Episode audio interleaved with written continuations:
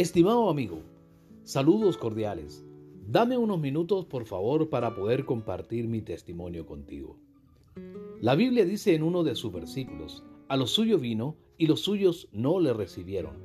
Más a todos los que le recibieron, a los que creen en su nombre, les dio potestad de ser hechos hijos de Dios. Juan 1, 11, 12.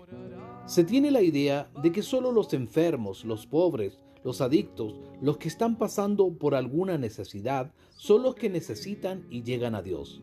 No existe error más grande que ese. También la Biblia dice, por cuanto todos pecaron y están destituidos de la gloria de Dios. Romanos 3:23. No se trata de lo material o lo físico, se trata de mi relación con Dios frente al pecado. Como está escrito, no hay justo ni aún uno, no hay quien entienda, no hay quien busque a Dios. Todos se desviaron, a unos se hicieron inútiles. No hay quien haga lo bueno, no hay ni siquiera uno. Romanos 3, 10, 12. En relación a mi vida, no fue una enfermedad, adicción o una situación dramática la que me llevó a Cristo.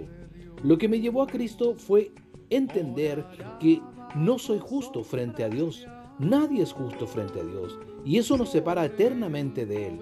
Cuando entendí que mi condición me separaba de Dios por el simple hecho de que todos somos pecadores y que eso nos separa automáticamente de Él, decidí aceptar a Cristo en mi vida.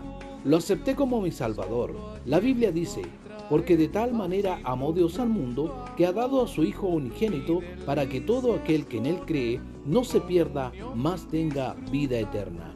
Juan 3:16. Ese momento marcó un antes y un después de mi vida. Hoy tengo la seguridad de que soy un hijo de Dios, que mis pecados fueron perdonados y el día que Cristo venga por su pueblo, yo me voy con Él.